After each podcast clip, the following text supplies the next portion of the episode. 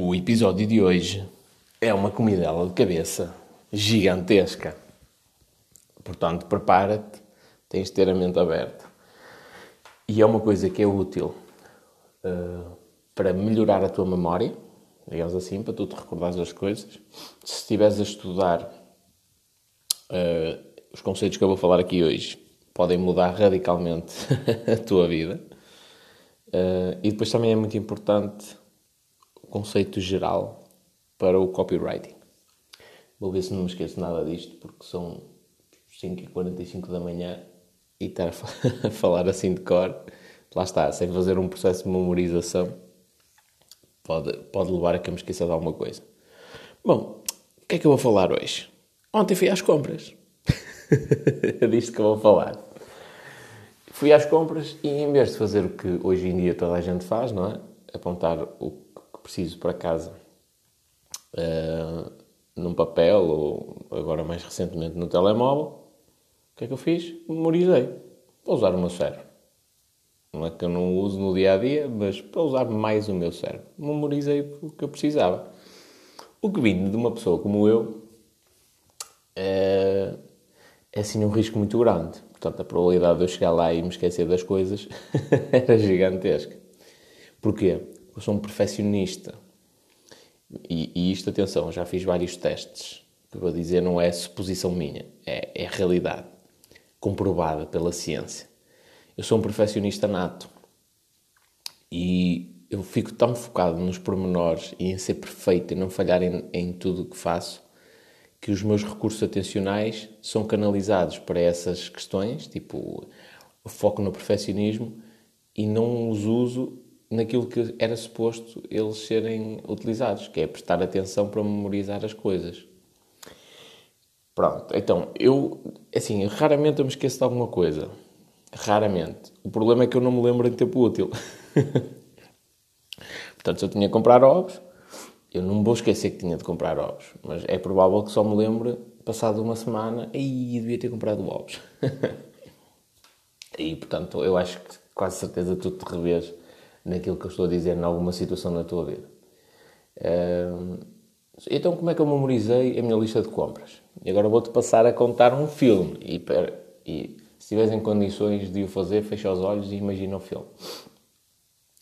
Portanto, eu estou a chegar de carro a um sítio qualquer, vou para o parque de estacionamento e, assim meio distraído, estacionei o carro, mas bati naqueles pilares de, de sinalização. Só que aquele pilar era diferente, era uma garrafa de água gigante.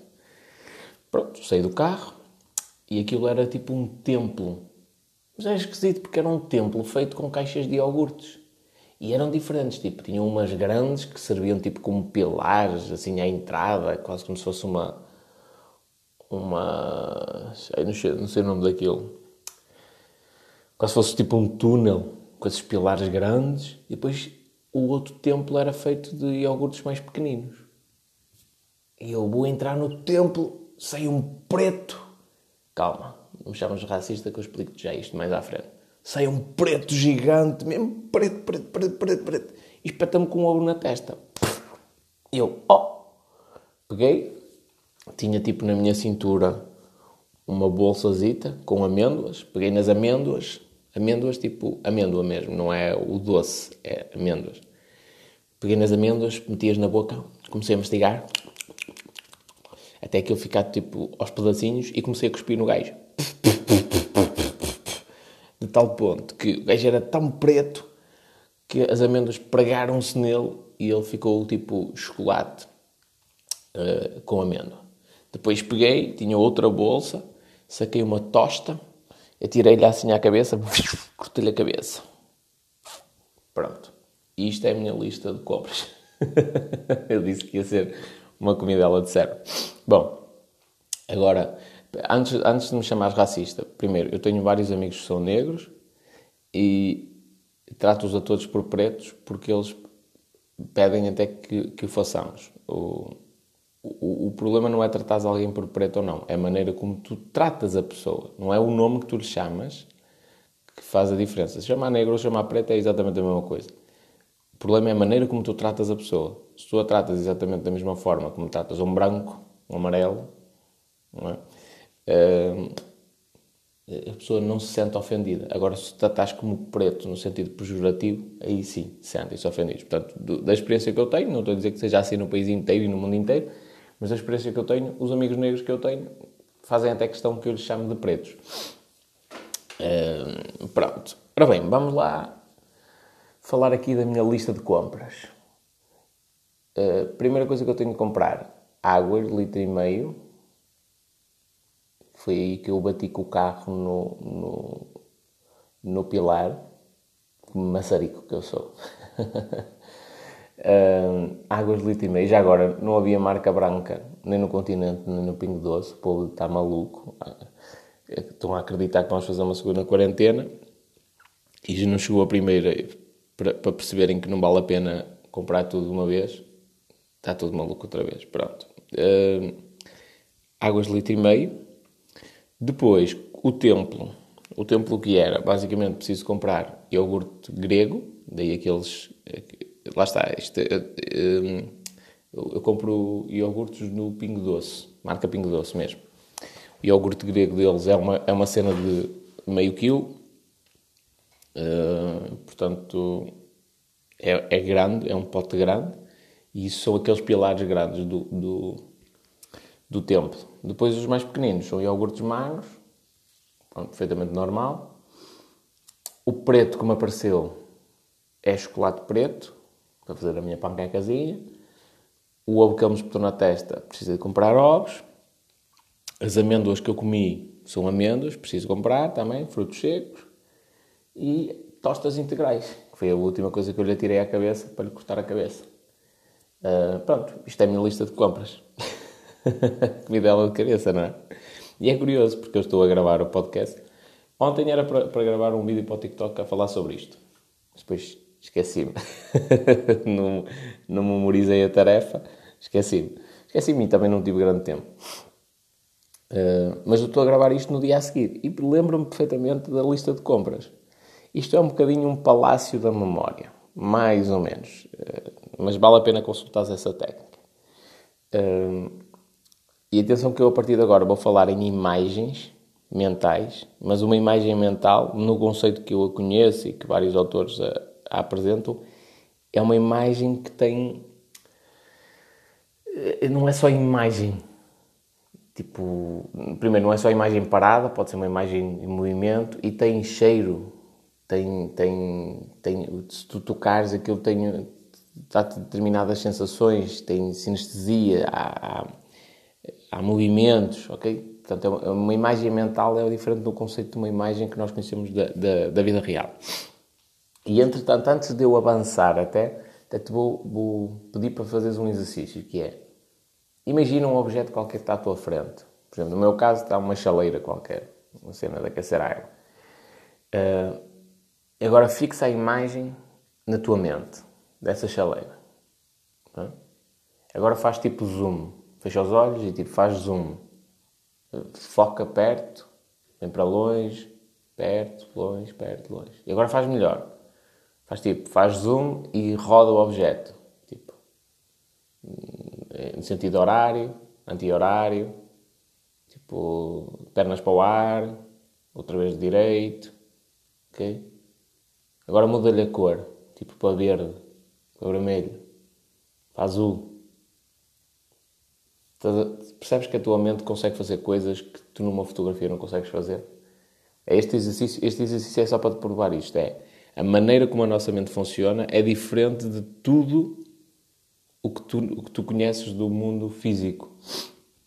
Não, tu não tens nenhuma fotografia, nenhum vídeo que faça isto desta forma, com esta rapidez, com esta capacidade. Tu, agora, se quiseres expandir este exercício, podes começar a pensar, sei lá, em deformar aquela chaleira Uh, e na, na, imagem mental tu estás a ver aquele objeto, estás a ver?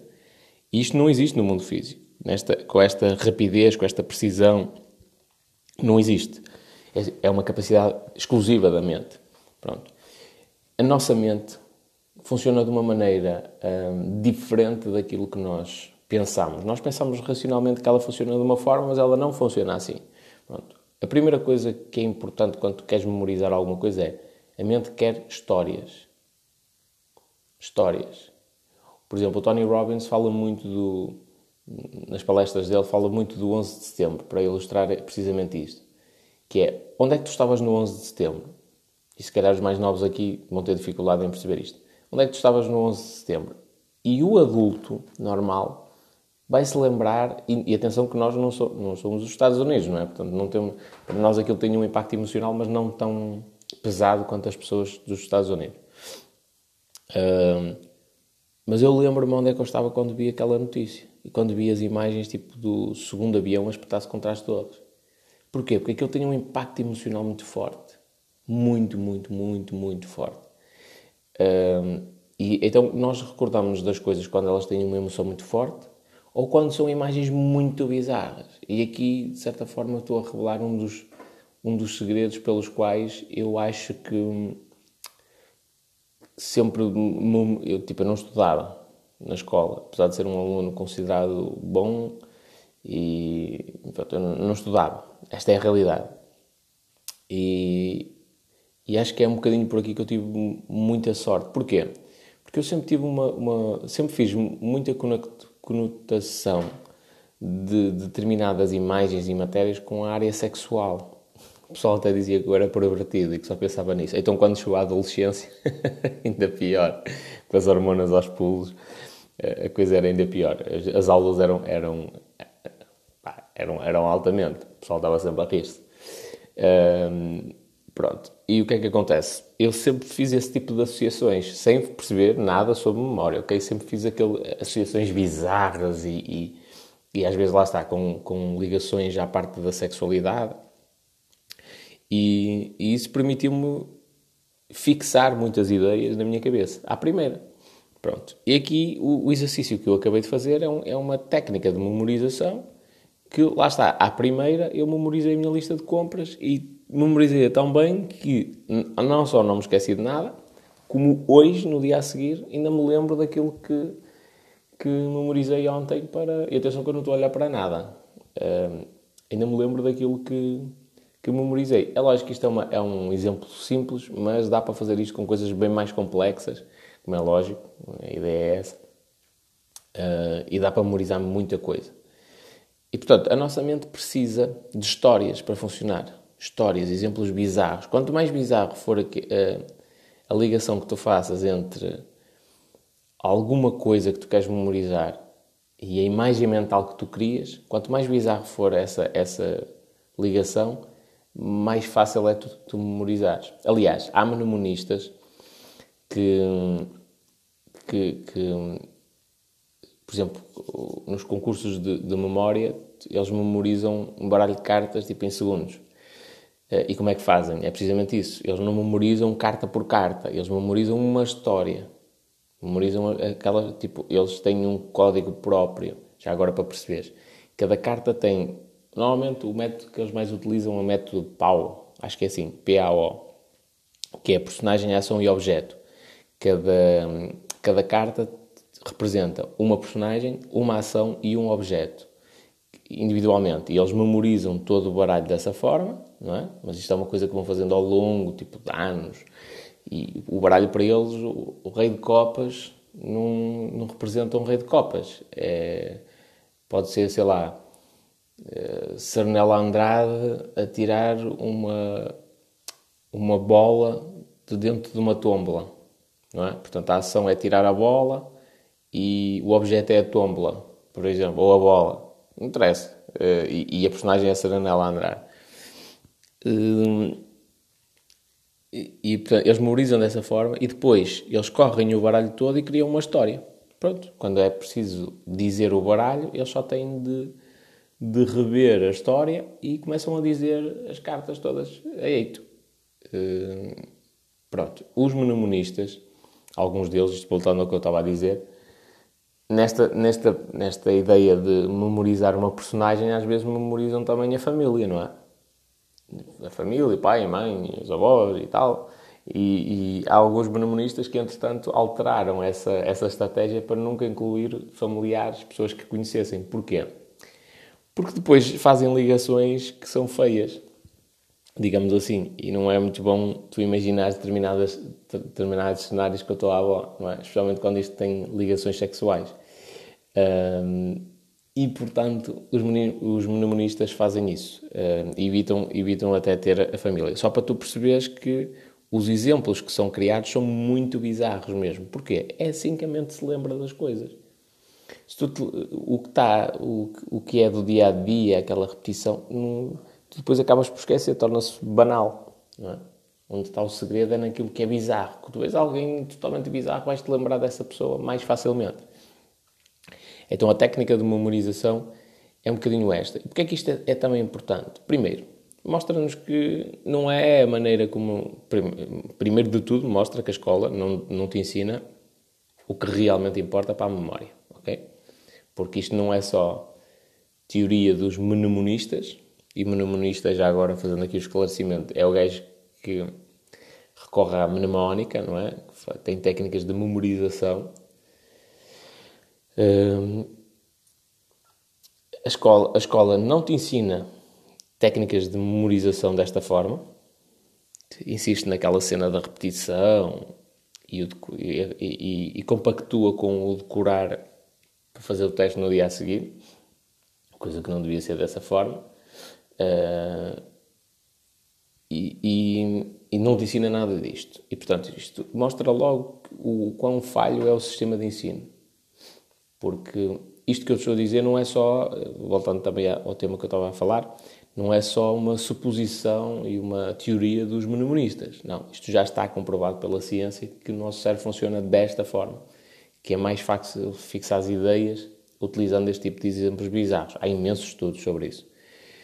Eh, e, portanto, ponto negativo em relação à escola, que não está em nada adaptada ao, à, à realidade e ao, ao, conhecimento que já existe em pleno século XXI. Uh, eh, depois, porque é que é aqui muito importante? Porque a história, ou as histórias, têm um poder muito grande. Não só para tu memorizares alguma coisa, mas tu para transmitires alguma ideia.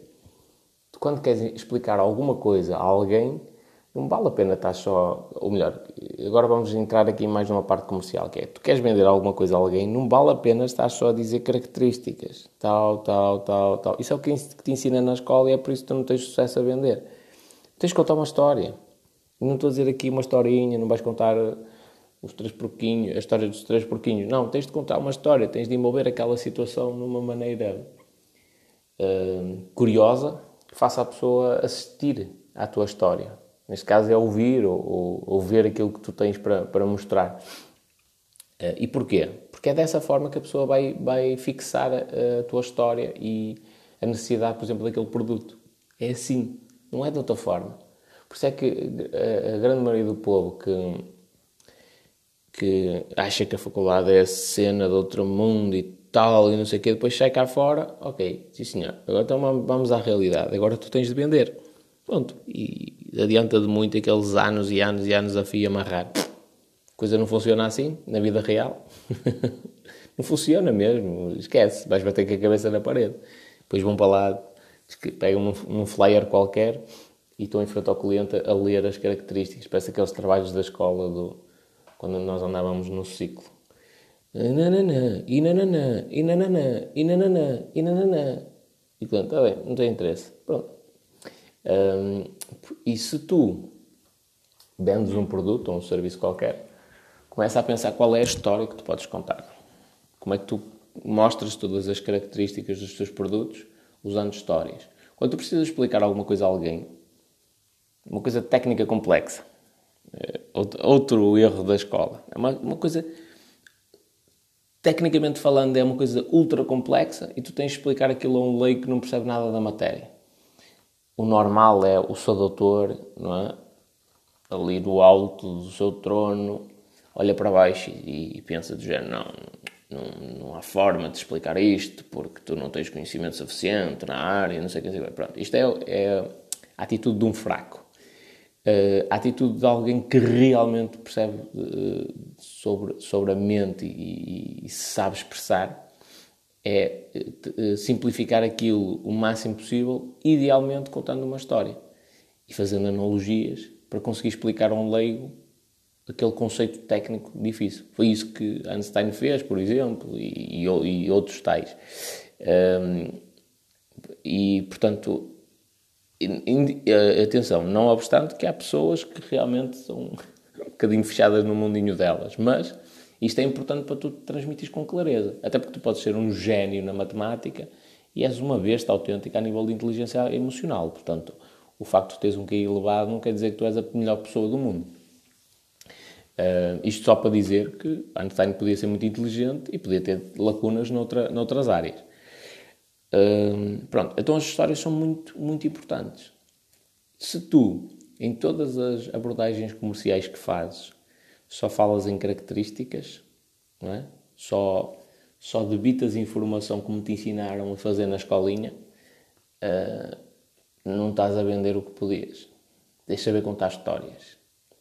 Literalmente, não, não estou a brincar com isto. Tens de saber contar histórias. Tens de saber envolver as pessoas, uh, explicar-lhes através de uma história, tipo a diferença entre o teu produto e o da concorrência. Quando as pessoas colocam uma objeção, uma objeção a dizer que, que o produto é caro ou não, tens de saber contar uma história para, para rebater essa objeção. Aliás, eu até partilhei, falando dessa objeção em concreto, do género, é caro. Quando a pessoa diz, ah, é caro. Eu até partilhei isso no meu Instagram. Uh, eu li num livro e achei o exemplo espetacular. Lá está, é uma história, por isso é que ela se fixou na minha memória. Sempre que alguém me disser é caro, eu vou me lembrar daquela história. E a história é basicamente o seguinte: é virar-me para a pessoa e dizer, olha Imagine que tem de fazer uma operação ao coração, operação da qual a sua vida depende. Portanto, está entre a vida e a morte, tem de fazer uma operação ao coração. Vai escolher o cardiologista com base no preço? Pergunta. Silêncio. A partir daqui. A pessoa, é lógico que vai dizer que não, não é? Não. Vou escolher em relação à qualidade.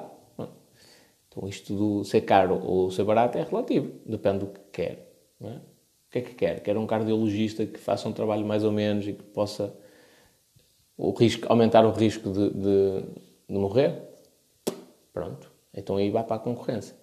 Se quer um cardiologista topo, que faça um, um serviço de excelência e diminua ao mínimo a taxa, o risco da operação correr mal, tem de pagar mais caro. Tão simples quanto isto. uh, e porquê é que eu me recordo deste, deste argumento de venda? Porque é uma história.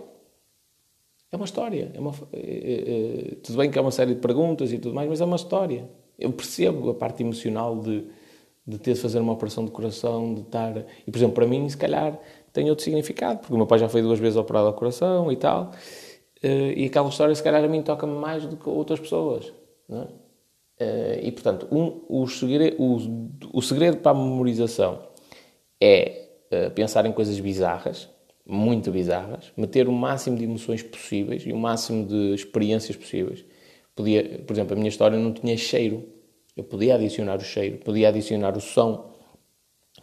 Uh, quanto mais uh, características tiver e quanto mais vívido for o cenário, mais realista e tudo mais, mais fácil fica eu memorizar. Porquê? Porque eu posso não me lembrar em concreto da imagem, parte visual mas lembro-me do som. E o som vai despertar a imagem. E eu passo-me a lembrar da imagem. Uh, imaginamos o seguinte. Uh, imaginemos, eh, pronto, eu, eu, o início da, da, da, minha história, já agora, depois no final, para e tenta, tenta rever a minha história e ver se memorizaste aquilo que eu preciso de comprar. Uh, porque de certeza que ficaste aí com algumas coisas na tua mente e, e, é curioso, porque não é a tua lista de compras, não é? Portanto, numa situação normal, tu nunca memorizarias isso. Bom, agora imaginamos o seguinte: uh, a minha história começa com eu a estacionar o carro e fui assim meio maçarico e bati contra um pilar, que era uma garrafa d'água grande, de litro e meio. Uh, eu só imaginei só a parte visual, mas eu posso imaginar o barulho, o estrondo. E a água tipo a sair. A inundar tudo, ainda por cima começou a encher e eu fiquei com os pés molhados dentro do próprio carro. Aquela garrafa d'água, apesar de ter um litro e meio, era gigantesca e tinha uma imensidão de água lá dentro. É bizarro, não é? Pronto. Além disso, vamos adicionar outra coisa. Aquela água tinha cheiro e era, cheirava a, a água choca. Um cheiro terrível, já não aguentava mais o cheiro. Pronto. O que é que eu quero dizer com isto? Eu posso não me recordar propriamente da imagem visual do, do carro a bater na, na, na garrafa d'água. Mas eu recordo-me, espera aí, eu já sei o que é que aconteceu. Eu fiquei com os pés molhados e aquilo cheirava mal. É a sensação dos pés molhados e o cheiro. Cheirava mal, era água-choque. Ah, já sei, eu bati contra, um, contra uma garrafa d'água. Estás a perceber? Ou seja, eu numa fase inicial eu não memorizei o, a, a, a parte visual do carro a bater contra a garrafa d'água, mas memorizei o seguinte. E, e, o resto que eu memorizei faz com que eu consiga reviver essa imagem visual do carro a bater contra a garrafa d'água. Uh, e portanto isto é, isto é, muito importante. Quanto mais emoção, quanto mais for bizarra for a imagem, quanto mais, mais experiências sensoriais estiverem lá, não é? audição, visão, olfato, tato, a parte do movimento, a sinestesia, quanto mais isso existir, mais fácil é memorizar, seja o que for. E isto é válido, quer tu queiras memorizar uma lista de compras, quer tu queiras memorizar um discurso, já agora fica aqui a dica, porque os grandes palestrantes não são gajos que chegam acima do palco com um discurso, um discurso memorizado. Esquece, lá é isso. Não... Os grandes palestrantes mesmo, eles sabem o que é que vão dizer, pela ordem que vão dizer. O que é que eles fazem? Criam uma imagem mental. Que é isto. Criam esta imagem, esta história, e eles chegam lá e, e não estão literalmente a dizer palavra por palavra. Vão deixando de fluir, porque falar todos nós sabemos falar. Uh, é só questão de eu saber a ordem pela qual eu tenho a abordar cada temática. Uh, isto é o que fazem os grandes palestrantes. E é um palácio da memória. E, portanto, recomendo, até se, se, tens de falar em público e tudo mais, esquece lá essa cena de, de memorizar discursos. Memorizar, memorizar não. Chegar acima do palco e ler um discurso qualquer, todo fatela, é coisa para político. Isso não... é até ridículo, não é? é. Pronto. Uh, então, quanto mais bizarra for, for a imagem que tu crias, mais fácil ela é memorizar. Isto é válido para tudo. Quer seja para tu memorizares uma lista de compras, ah, é o que eu estava a dizer, quer seja para tu dares uma palestra, quer seja para tu venderes um produto. E então é, é, por, é aqui que eu também acho que tenho uma vantagem muito grande, que é, eu sou, eu sou tão estúpido a criar essas imagens mentais uh, que eu me lembro de exemplos não cabem na cabeça de ninguém. Só que depois eles são facilmente memorizáveis. E, e, o que é que acontece? São as próprias pessoas que depois se lembram dos exemplos. Eu às vezes até me esqueço, apesar de eles serem bizarros, eu esqueço-me, porque lá está, no meio de tanta bizarria também me tinha de esquecer de alguma coisa. E as pessoas é que me recordam. Ah, pois, eu, eu, eu ainda me lembro, tu tens dado o exemplo A, B ou C. E, eu, e pois é. E aquilo ficou na, na cabeça da pessoa. Então, quanto mais emoção, quanto mais eh, imagens tu, tu adicionares, uh, mais fácil é tu venderes os teus produtos ou os teus serviços. E, e, isto é aquela, aquela, aquele tipo de coisa que toda a gente sabe, e toda a gente já leu e já estudou e não sei o quê, mas que pouca gente faz na prática. E eu estou a dizer isto com toda a legitimidade, porque até eu, que, que uso isto com muita regularidade, tenho dificuldade. Tenho muita dificuldade em fazer isso e portanto, quando tu vês um gajo anunciar os produtos e só fala características, características, características, não está a fazer um bom trabalho. Tem de contar uma história, tem de envolver a pessoa. De maneira a que a pessoa se sinta, sinta realmente o produto, não é? Uma coisa, uma coisa é eu dizer que, que aquela chaleira em verde fica bonita. Outra coisa é eu fazer a pessoa imaginar aquilo.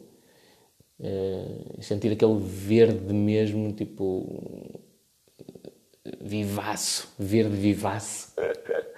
uh, na, na, cabeça dela, ver, tipo a reluzir e coisas do género, parecia quase um, um, um, colete refletor. Isso é totalmente diferente. Se a pessoa imaginar isso, uh, repara que eu acabei de criar uma imagem mental para te explicar uma coisa sem recorrer a, a, à imagem visual, tipo só, só usando a palavra, para te explicar o que é, que, é que me ia na cabeça. Que é, eu estava a imaginar aquela chaleira em verde, mas não é só ela estar pintada de verde. É ela está pintada de verde, mas um verde tipo que chama muita atenção. Então como é que eu te expliquei isso? Como se aquilo fosse um colete refletor. Que é para tu imaginar, tipo, um peregrino na estrada à noite e aquele colete refletor a dar uma luz gigantesca. Portanto, é assim que tu consegues explicar as coisas às pessoas, é usando este tipo de analogias, e muitas das vezes estúpidas, mas é assim que a nossa mente também funciona. E é da mesma forma que tu tens de vender. Um copywriter, o que é que faz? Conta histórias. Só que não são histórias da carochinha, não são histórias para crianças, são histórias para adultos, para vender. Conta histórias, mostra, mostra a utilização dos produtos através de histórias, rebate objeções através de histórias. E, e eu ontem terminei de ler um manual tradicional de vendas, não gostei nada, não recomendo. Um, e há uma grande diferença entre. É assim, eu dou valor ao autor, não vou dizer aqui o nome porque eu não quero estar. Vou, vou dizer uma crítica negativa, não quero estar a, a deixar isto aqui um, presente. Uh, eu dou muito valor ao autor porque, na altura em que ele escreveu o livro, uh, grande parte daquilo que ele diz lá não era conhecido pela, pela psicologia, não era reconhecido pela psicologia. Portanto, eram especulações dele que não tinham base em nenhum estudo científico. Uh, e, portanto, ele achava que era assim. Portanto, dou-lhe valor porque ele está certo em muita coisa. Mas esse manual de vendas tradicional é muito focado, é muito egocêntrico apesar de falar lá várias vezes, que fazer o melhor para os clientes, não sei quem, sei mas é muito egocêntrico. É eu faço, eu conduzo a entrevista, eu faço as perguntas para, para guiar a pessoa nesta direção. Um, enquanto que na realidade, depois o que veio daí para a frente, a nível de ciência, mostra-nos que para eu conseguir persuadir as pessoas, às vezes basta uma coisa tão simples como nos contar uma história, que seja credível, que as pessoas. Uh, comecem a olhar para aquela história e dizem, pois, olha, realmente é exatamente a mesma situação em que eu estou. E se esse produto faz isso, sim senhor, adapta-se a mim. Eh, é um bocadinho este o segredo. Portanto, conta histórias e já agora, experimenta fazer uma lista de compras assim, utilizando uma, uma, uma técnica de memorização. Há várias, há muita coisa que se pode fazer na área da memória. Mas é curioso, porque todos os mnemonistas nós olhamos para eles como seres uh, sobredotados e, e, com uma capacidade incrível e todos eles reconhecem que não, que não têm, não têm nada de especial e que são pessoas perfeitamente normais. Conhecem é técnicas que a grande maioria das pessoas não conhece. Eu recordo, inclusivamente, ler um livro em que se falava precisamente sobre memorização, em que uma das personagens que aparece, ou melhor, uma das pessoas que, que são referidas no livro fala de uma história em que, tipo, ele e o amigo estavam num bar e repara que eu, eu memorizei a situação porque é uma história. Uh, ele e o amigo estavam num bar e tal, e não sei o quê, e depois chegaram a casa e ele lembrou-se que tinha um exame no dia a seguir. Então pegou tipo nos livros e memorizou tudo que tinha para fazer no, para o exame uh, de um dia para o outro. Pronto, simples. Sem sem estudar. Ou seja, ele não, não se preocupou em perceber a matéria, entender. Não, aquilo que era pedido naquele exame era que tu memorizasses e chapasses lá aquilo que estava no livro. E ele chegou a casa, pegou no livro, memorizou o livro e no dia a seguir estava apto a, a debitar lá a informação toda. Há uma vantagem em relação a isto. Por exemplo, agora vou falar em específico de Palácios da Memória. Palácios da Memória nada é. Por isso é que eles chamam Palácios da Memória. É como se fosse uma. Imagina a tua casa, não é? Tu tens a tua casa na mente e vais memorizando as coisas que tu queres metendo-as dentro da tua casa. Então, sei lá, tu queres memorizar precisas comprar chocolate preto e imaginas, estás a entrar dentro de casa e em cima da mesa da cozinha está repleto de chocolate preto, como se fossem cobras a mexerem-se tipo em cima da mesa, mas é chocolate preto. E repara quão bizarra foi a imagem que eu criei. Pronto, o que é que acontece? Quando tu, tu dizes assim, ok, eu preciso de saber o que é que eu tenho, o que é que eu tenho de escrever aqui neste exame. Uh, isto está na minha casa. Ok, entro dentro da minha casa e começo a olhar para o cenário em cima da mesa está isto, no chão está isto, no quarto está tal, e recordas de tudo que tu memorizaste.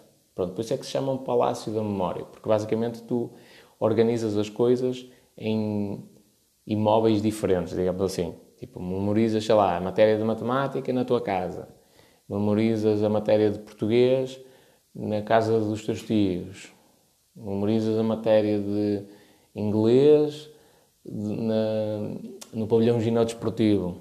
Estás a ver? É mais ou menos por isso que se chama Palácio da Memória, porque a ideia é serem palácios. Uh, e agora já me perdi o que é que eu ia dizer. Pronto, e continuamos. Isto é o problema de, de, gravar o podcast às 5 da manhã. Um, Palácios da Memória, estudar. Ah, já sei, já sei o que é que eu ia dizer. Palácio da Memória. Uh, eu, eu, consigo memorizar uma coisa de um dia para o outro sem entender propriamente o assunto. Consigo memorizar. Se eu tenho de chapar lá aquilo, sei lá, se eu hoje fosse fazer exames outra vez de TOE, técnicas de organização empresarial, era, era isso que eu fazia. Quer dizer, que eu não fazia, que eu não, não gosto de, de decorar as coisas dessa forma. Mas até achava engraçado experimentar fazer essa memorização. Uh, mas é, era provavelmente isso que, que eu optava por, um, por fazer para ter uma boa nota. Porquê? Se eu só preciso de decorar aquilo e chapar, pelo menos com o professor que eu tive, infelizmente, era assim que a coisa funcionava. Se eu só preciso chapar aquilo que lá está, que ele escreve no, no quadro e que está no livro, uh, é só pegar no livro e memorizar aquilo. Ou nos resumos de alguém e memorizar aquilo. E depois chego ao exame e, ora bem, a pergunta tal, e, sim senhor, isso onde é que está? Está no quarto de hóspedes da minha casa. Tal, tal, tal, ia lá, ora bem, a informação está X em cima da cama, tanto dentro do roupeiro, tanto em cima da secretária, ok. E chapava aquilo. Qual é a vantagem disto? Que eu de um dia para o outro consigo memorizar tudo o que eu quiser. Simples. Eu falei aqui da lista de compras, que é uma coisa básica, foi um treino que eu decidi fazer numa cena do dia a dia ultra simples, que se calhar a grande maioria das pessoas, uh, acho que, não, que tenham assim uma vida mais, mais relax, não têm muito stress e tal, até conseguem memorizar aquilo por ordem, como uma lista, uh, e não se vão esquecer de nada, mas outras que sabem perfeitamente isso, que depois vão às compras e voltam sem aquilo que queriam comprar. É? Porque ou têm mais stress, ou as capacidades mentais já não estão nas melhores formas, sei lá, não dormiram bem e tudo mais. E para essas pessoas, então, hum, estas técnicas de memorização funcionam muitíssimo bem. Vantagem disto dos palácios da memória é que eu posso memorizar uma coisa de um dia para o outro e depois limpo o palácio esvazio completamente, tipo, faço de propósito, tenho de fazer mesmo um trabalho mental, como se eu estivesse a limpar a casa, tirar tudo do roupeiro, de cima da cama, de cima da secretária, limpo o palácio mental para ele ficar limpo, para depois eu poder utilizá-lo noutras coisas, como eu posso deixar lá a informação. Posso deixar lá, tipo, e, aquilo, e vou-me recordar daquilo muito tempo. Então, se a imagem mental que eu criar for muito vívida, se for uma coisa mesmo bizarra e que, eu consiga, que seja marcante, tenha muitas emoções associadas, tenha cheiro, tenha som, tenha a parte visual, tenha a parte do movimento, uh, é muito provável que eu nunca mais me esqueça daquilo. Nunca mais mesmo. E quando eu digo nunca mais, é nunca mais mesmo. Uh, aliás, eu fiz um exercício de memorização simples, mais ou menos como isto de decorar a minha lista de compras, é, sobre Palácios da Memória, isto quando estava a ler um livro específico sobre isso, e ainda hoje, já passaram para aí dois anos, ou uma coisa do género, ainda hoje me lembro dos itens que lá estão. E atenção que eu fiz aquele exercício de memorização para comprovar, sei lá, passado um dia que eu me lembrava dos, dos, dos itens que memorizei.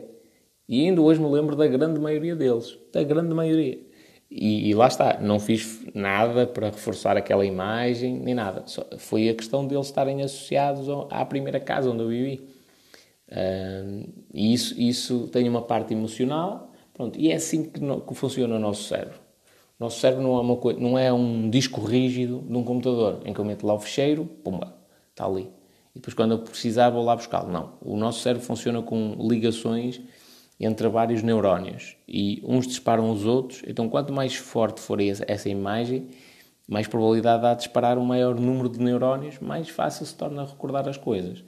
Lições a ter em relação a isto. Eh, a escola está totalmente errada no, na maneira como te ensina a estudar. Eh, mais uma, faca, uma facadinha na, na escola, não é? E E, é muito importante tu utilizar as histórias. Portanto, se tu tentas só vender características do teu produto e se tens a mania de chegar à beira das pessoas e dizer olha, mas o meu produto tem isto, e tem isto, e tem isto, e é desta forma, e não sei o quê, não sei o que mais, estás a fazer um péssimo trabalho. Tens de começar a, a olhar para aquelas características. Primeiro exercício que tens de fazer, pegas nas características e transformas em benefícios. Faz toda a diferença. Ninguém compra características, as pessoas, mas as pessoas compram os benefícios que estas características provocam. É a primeira coisa que tens de fazer. Depois tens de olhar para os benefícios e, e fazer o exercício de os enquadrar dentro de uma história. Não é? Então imagina, um determinado benefício que é assim uma coisa mais rebuscada e difícil de explicar. Crias uma história. Crias mesmo, não precisas de andar a, a ler. Crias tu uma história. Imagine que é esta é esta situação que o João tem uma mulher e a mulher faz isto e não sei o que, não sei o que mais. O João podia fazer isto, não é? Sim, senhor. Então era muito mais feliz se ele fizesse isto, desta, desta forma, e acontecia isto e tal, tal, tal, e metes o benefício no meio dessa história e é mais fácil a outra pessoa memorizar. Muito mais fácil. Pronto, então se tu não estás a utilizar devidamente as histórias nas tuas vendas, estás a fazer cagada. E estás a perder muito dinheiro.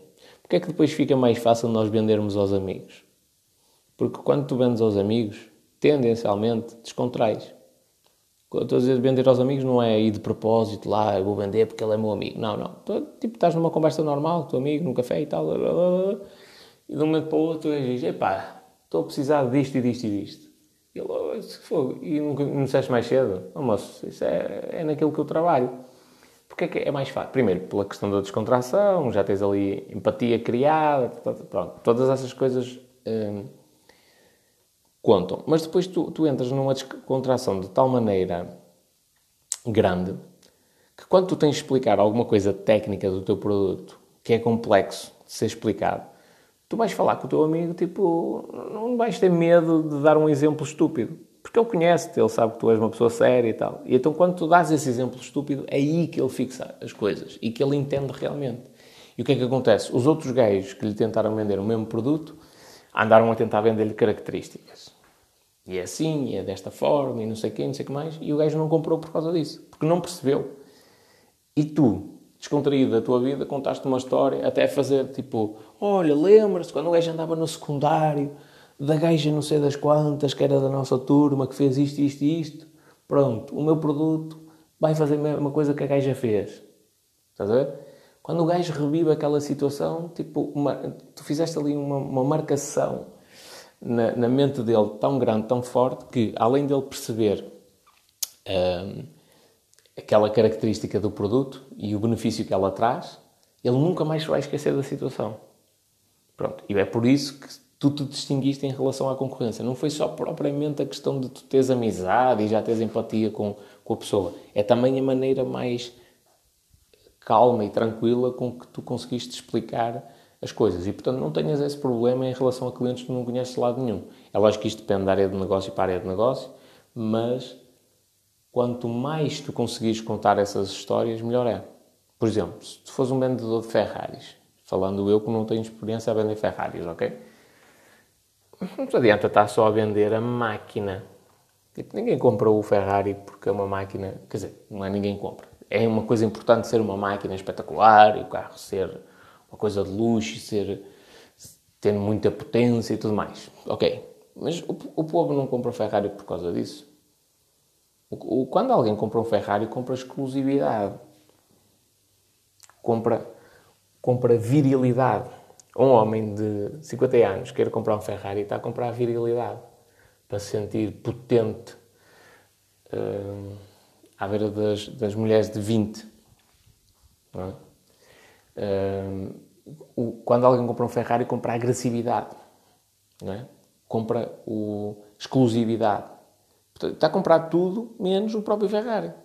Portanto, se tu fores um vendedor de Ferraris, tu tens de, para cada uma destas, destes pontos, digamos assim, tens de criar uma história. Então, para, para, por exemplo, para a questão da virilidade, é simples, seu amigo. O senhor já experimentou pegar num Ferrari e ir para a frente de uma discoteca? Já experimentou? Disse, não. Senhora, até vai ter de fugir. A quantidade de pessoas que vão tentar agarrar e vão chegar à sua beira é tanta, de mulheres neste caso, que até vai ter de fugir. Vai ter de selecioná-las. Isto estás a vender a virilidade. E agora imagina a imagem mental de um homem de 50 anos, divorciado com sérios problemas amorosos e não sei o quê, eu imagino o impacto que esta imagem tem na cabeça da pessoa. Tipo, ele a imaginar-se a chegar de Ferrari à porta de uma discoteca, a estacionar, sair e as gajas todas a correrem em direção a ele, a agarrarem. E é mais ou menos esta imagem que eu tenho de lhe passar. Amigo, imagine isto. E a realidade é que ele, ele ao imaginar esta situação, aquilo vai se fixar na mente dele. Se ele for sei lá, ele vai ao stand da Lamborghini e o gajo só lhe diz: Olha, amigo, o carro tem este, dá, faz eh, não sei quantos segundos 0 aos 100, tanana, o consumo é tanto, custa X, é desta forma, tal, tal, tal, tal, tal, tal, tem estes extras. Se só lhe der as características, o gajo olha para aquilo e diz: Pô, prefiro um Ferrari. Porquê? Porque o Ferrari foi vendido por um gajo que lhe soube criar a história, contar uma história. E, e ele, quando se lembra do Ferrari, Quer lá saber quanto é que faz 0 aos 100. Ele quer é saber que eu chego de Ferrari à porta. Ou, ou quer saber, não. Ele imagina-se num Ferrari à porta de uma discoteca e as gajas a correrem todas para o abraçar e para lhe darem beijinhos. É isto que ele imagina. Quer lá saber quanto é que custa o Ferrari, porque ele tem dinheiro para o pagar, não é? Estamos a presumir isso. Quer lá saber quanto é que custa o Ferrari, quanto é que ele faz 0 aos 100. São pormenores, são pormenores. Também, é analisa... Também são analisadas essas questões, mas isso é depois da venda já acontecer. Ainda não foi pago, mas a venda já está feita. O que é que acontece? A pessoa já se convenceu de que quer a Ferrari e depois vai justificar racionalmente porque é que vai comprar o Ferrari e não o Lamborghini. Mas a venda em si já aconteceu, já está feita nesta fase.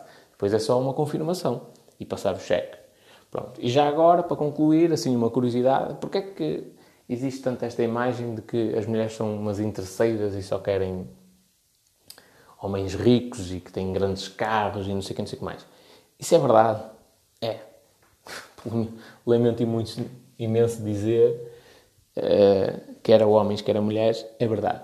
As mulheres têm uma predileção por homens que têm dinheiro e que, têm, e que apresentam posses consideráveis. É verdade, é verdade. Mas é, uma, é um mecanismo biológico muito importante. Porquê? Porque uh, a fêmea escolhe o macho alfa por uma questão de sobrevivência. Aqui eu estou, agora já estamos a, já estamos a sair do, da questão humana é? e estamos a entrar no reino animal como um todo. A fêmea escolhe o, o macho alfa por uma questão de sobrevivência, porque sabe que se escolher o macho alfa tem muito maior uh, probabilidade de estar uh, segura, não é? E o macho alfa, tendencialmente, é, não é tendencialmente, eu acho que é sempre, mas pronto, mas vou, vou falar isto dando aqui o benefício da dúvida. Tendencialmente hum, é viril e tem capacidade de, de produzir, de, de, reproduzir, perdão, portanto, e de dar continuidade hum, à espécie. E, portanto, a fêmea tem mesmo de escolher o macho alfa. É, é um imperativo biológico. Isto vê-se no, no, no, mundo animal, não é? Os, leões andam lá a porrada uns com os outros e o, basicamente o macho alfa é, é, o que, é o que vai acasalar com todas as outras fêmeas. Isto acontece também com os seres humanos, exatamente da mesma forma. Portanto, estamos é numa realidade diferente, não estamos na sabana, mas uma mulher quando olha para um homem que chega bem apresentado, não é? com uma imagem pré-concebida, pelo menos no, no cérebro dela, de sucesso, um homem de sucesso, bem apresentado, que chega num carro caro, que significa logo que ele tem condições financeiras para suportar. Não, aqui não é a questão de ser. Dela estar a tentar viver às custas dele. Não. É, é, é, de forma inconsciente, o cérebro dela percebe que aquela pessoa tem condições para dar continuidade à espécie. E é por isso que se torna mesmo a pessoa mais atrativa. Eh, porque é, um, é uma necessidade biológica, digamos assim, da fêmea de, de, perceber que está segura, que pode confiar as suas crias uh, à segurança daquele, daquele macho alfa. Portanto, isso faz diferença? Faz. Faz muita diferença. E, e, e lá está.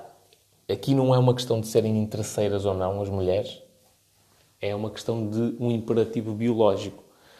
Toda a gente procura segurança. Por exemplo, o mesmo não acontece tanto com os homens.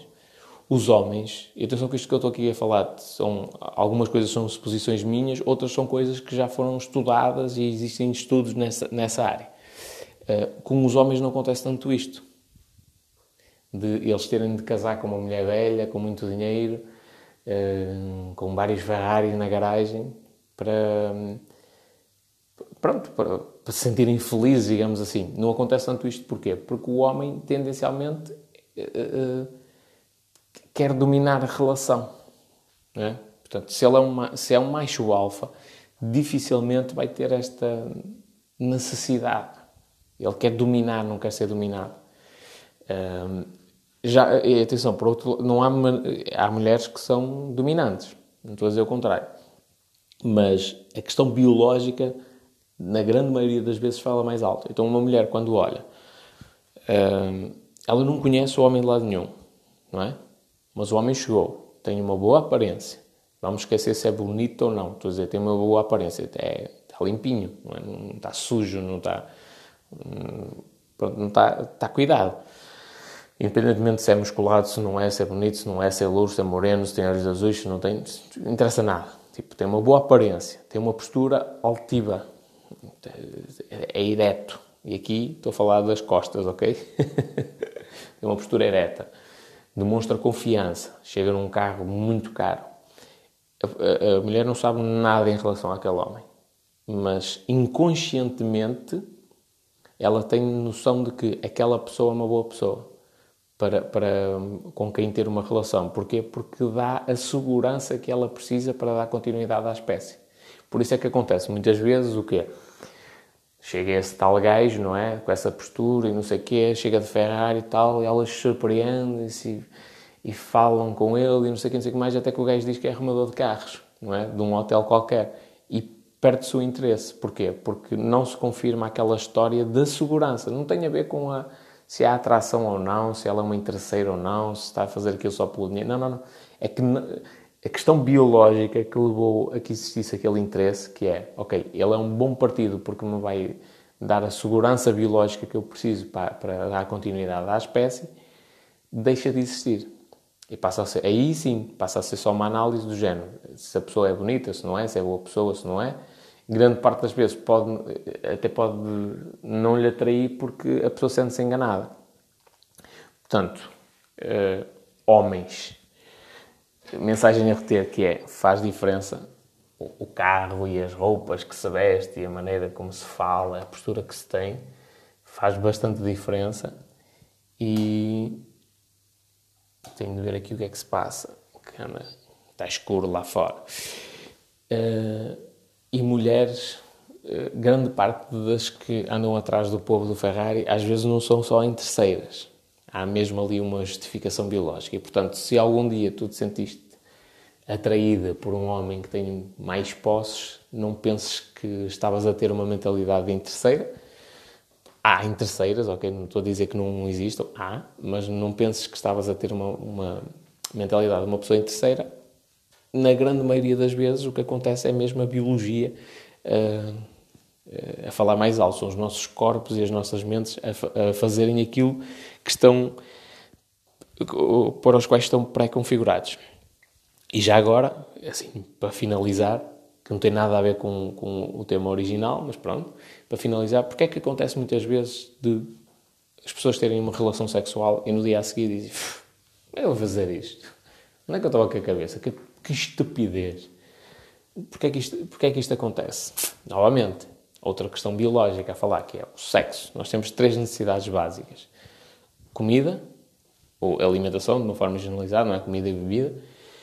Uh, segurança, nos sentirmos seguros, não estarmos ameaçados. E sexo.